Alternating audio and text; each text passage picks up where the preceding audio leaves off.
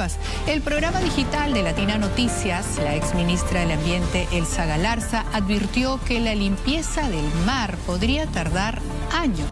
Hola, bienvenidos y bienvenidas a nuestra serie de podcast Steam Club. Mi nombre es Piero y en este episodio, acompañado de Ulises, continuamos en este espacio de difusión para compartir información del maravilloso mundo de las ciencias. Así es, Piero. Bienvenido querido público. Soy Ulises y quiero agradecerles por escucharnos cada semana. El día de hoy estaremos conversando sobre un tema sumamente interesante. Antes de ello, ¿reconoces la noticia de que se habla en el fragmento de inicio?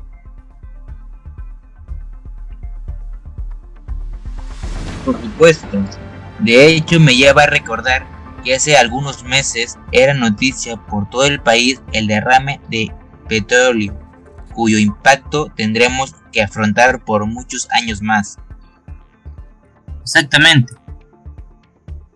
Pero no fue el único. Desde el 2000 hasta el 2019 ha ocurrido un promedio de 470 derrames de petróleo, en su mayoría en nuestra Amazonía. Uno de los más recientes el sucedido en el kilómetro 59 del oleoducto, cerca de la comunidad nativa Nueva Alianza, en la región de Loreto, donde se encuentran la mayoría de los pozos de petróleo que es transportado por la tubería hasta la costa del Océano Pacífico. Vaya, estas son noticias que lamentablemente no parecen terminar, y es que la demanda de combustible es cada vez mayor. ¿Qué se puede hacer al respecto? Es una pregunta que se complica cada vez porque la solución depende de múltiples factores. Sin embargo, una opción muy apoyada por científicos es la utilización de energías renovables. Es este tema del cual hablaremos el día de hoy. Empecemos. Correcto. Pero antes de entrar en profundidad a lo que se trata de este podcast, es necesario dar una explicación breve de algunos términos importantes para entender lo que nos trae aquí. Efectivamente, para iniciar debemos definir qué son, los, qué son las fuentes no renovables. Estas se tratan de cualquier recurso que su abundancia en la naturaleza sea limitada o en su defecto que su generación sea extremadamente lenta, como por ejemplo los combustibles fósiles, como el petróleo, el, carbón o el gas natural. Estos recursos tardan no solo años, sino millones de años en generarse. El petróleo, que por accidentes y negligencia se derrama tardará entre 10 a 100 millones de años en generarse otra vez. Como lo habrán podido intuir, las fuentes renovables son todo lo contrario a lo antes mencionado. Son fuentes basadas en recursos naturales que en un tiempo considerablemente menor se regenerarán y que su extracción ni su uso tienen un impacto significativo en el ambiente. ¿Nos podrías mencionar los ejemplos de estas? Por supuesto. El primer tipo de energía renovable es la hidroeléctrica. Esta convertiría en energía eléctrica la energía que se genera en, al trasladar una masa de agua desde un punto de gran altitud. Las centrales de este tipo de fuente energética están conformadas por presas, embalses, y las centrales de generación. Este proceso tiene un rendimiento entre el 90 al 95%.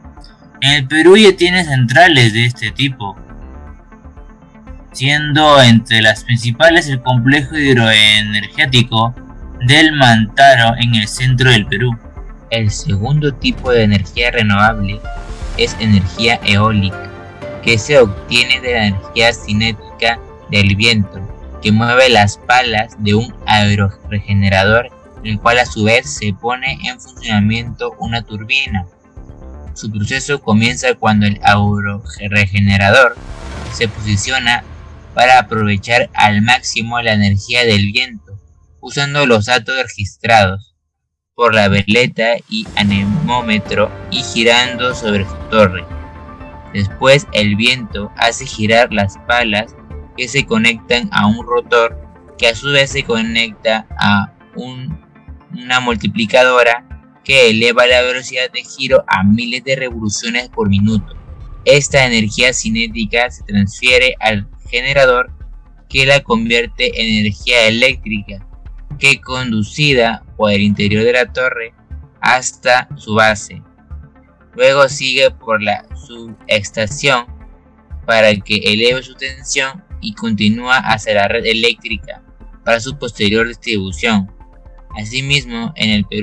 existen siete centrales eólicas, tres en la región de Ica, tres hermanas, Guaire 1 y Parque Eólico Márcora. Luego en Cajamarca 2, Duna y Huambos. Uno en La Libertad, Pisnique y un, uno en Piura, Talara. El tercer tipo de energía es llamada energía solar fotovoltaica. Esta, como se puede imaginar, se obtiene directamente de la radiación. ¿Cómo? Para poder obtener esta energía son necesarias las placas solares. Estas están compuestas por, por placas las cuales absorben la radiación de la luz solar que caen sobre estas convirtiéndolas en energía eléctrica. Sin embargo, su eficiencia dependerá del clima y el tiempo. Como se puede intuir en la noche como en los días nublados, estos paneles solares producirán mucho menos energía. Actualmente la tecnología de las placas ha avanzado de manera satisfactoria, haciendo placas capaces de producir más energía, pueden alimentar a toda una ciudad. Y literalmente, Bangkok Ranch es, eh, en Estados Unidos es alimentada por 343 mil paneles solares alineados en un terreno equivalente a 200 canchas de fútbol. En Perú la realidad es diferente, contando solo con 8 centrales solares, Central Majes, Repartición, Tacna, Panamericana, Moquegua, Rubí, Intipampa y Arucaya. El cuarto tipo de energía es la energía geotérmica.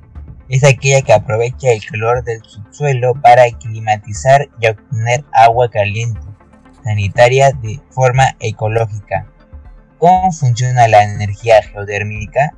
El calor contenido en el subsuelo es empleado mediante el uso de bombas de calor geotérmica para caldear en invierno, refrigerar en verano y suministrar agua caliente sanitaria. Por lo tanto, cede o extrae calor de la tierra, según queramos obtener refrigeración o calefacción enterrados en el subsuelo por los que circula una solución de agua con glicol. Aunque es una de las fuentes de energía renovables menos conocidas, sus efectos son espectaculares de admirar en la naturaleza. Un ejemplo es el complejo de geotérmico Geyers en Estados Unidos, que se compone de 18 plantas de energía geotérmica que la convierten en la instalación más grande del mundo. El quinto tipo de energía lleva el nombre de mareomotriz, que diferencia de la hidroeléctrica, que mediante turbinas flotantes o fijas usan la fuerza de empuje que tiene la marea para transformar energía eléctrica, difiere con la energía hidroeléctrica en el funcionamiento, sino en el costo de producción sin la necesidad de tener una presa para funcionar.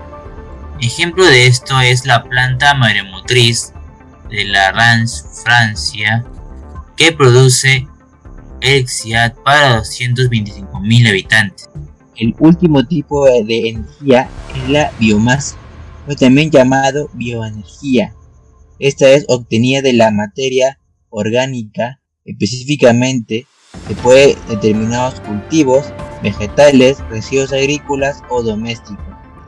Para su producción puede usarse la combustión o fermentación de esta manera se puede producir biocombustibles o biogases.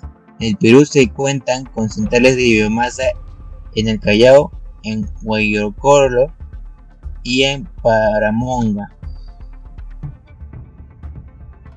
Todas estas fuentes significan una oportunidad de poder cambiar sistemas energéticos, lo que implicaría el uso de fuentes no renovables, lo que cambiaría no solo el porvenir de la sociedad en años, sino de las próximas generaciones.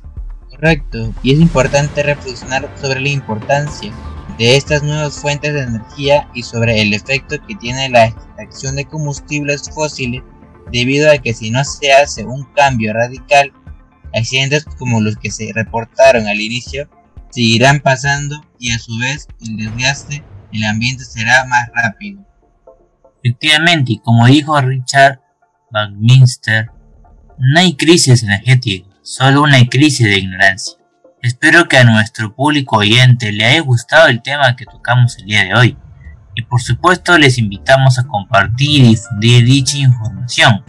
Bueno, hemos llegado a, la parte final de este episodio. Ulises y Piero se despiden hasta otra oportunidad. Recuerden estar al tanto de nuestras actualizaciones en Instagram, Facebook, TikTok, YouTube y Spotify como Steam Club UPCH. Hasta la próxima.